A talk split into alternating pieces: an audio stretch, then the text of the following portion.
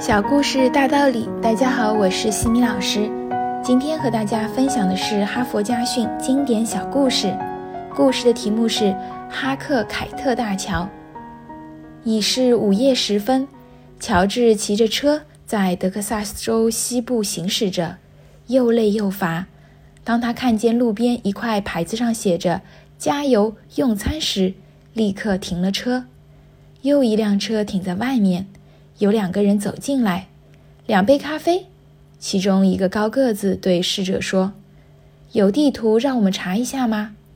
我想是有的。侍者一面应声，一面端上咖啡，然后在电话机旁的一叠报纸里找了起来。过了一会儿，他找到了，递上去。也许有点旧了。陌生人摊开报纸，高个子指着奥格兰德河。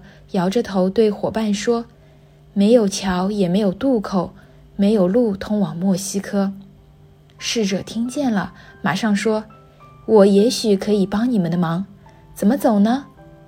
奥格兰德河在位于哈克凯特镇的地方，半年前造了一座桥，过了桥往下走就是墨西哥了。那侍者又在电话机旁寻了一会儿，然后说。应该有最新的地图，可惜这里找不到。那上面标着哈克凯特大桥。没关系，有桥就行。高个子喝完咖啡，与同伴一起走到门口，小声嘀咕了几句之后，他们突然转过身，从口袋里拿出手枪，大声嚷道：“蹲下，不准乱动！”乔治和侍者只能照办。他们打开抽屉。拿走了所有的钱，又将电话机扔在地上，拔了电话线，然后飞也似的冲进了车子，消失在夜幕中。乔治再看看侍者，他的脸色有点苍白，但一回过神来，就立即开始修理电话。五分钟后，他找到了警方，告诉他们这里发生的一切。对，对他们要去哈克凯特镇。乔治摇摇头。我简直被他们给愚弄了，我还以为他们是生意人呢。起初我也给他们骗了，但当他们研究地图时，我看见了高个子腰的手皮套。侍者说：“乔治有些气愤，你既然已经看出他们不是好人，为什么还要告诉他们哈克凯特大桥的事？我看警察抓住他们的机会实在太小了。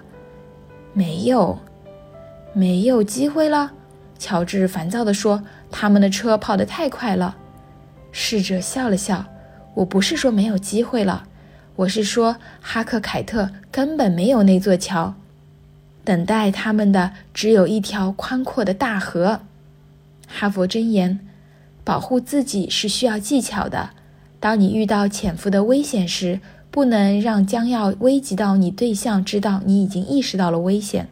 而是不动声色地运用最隐秘的方式化解险境，就如同这个聪明的侍者，先将劫匪引向哈克凯特大桥，然后再采取进一步的措施。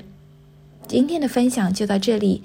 如果你喜欢这个小故事，欢迎在评论区给到反馈意见，也欢迎关注我们的公众号“西米课堂”，了解更多经典小故事和家庭教育相关的内容。感恩你的聆听，我们下次见。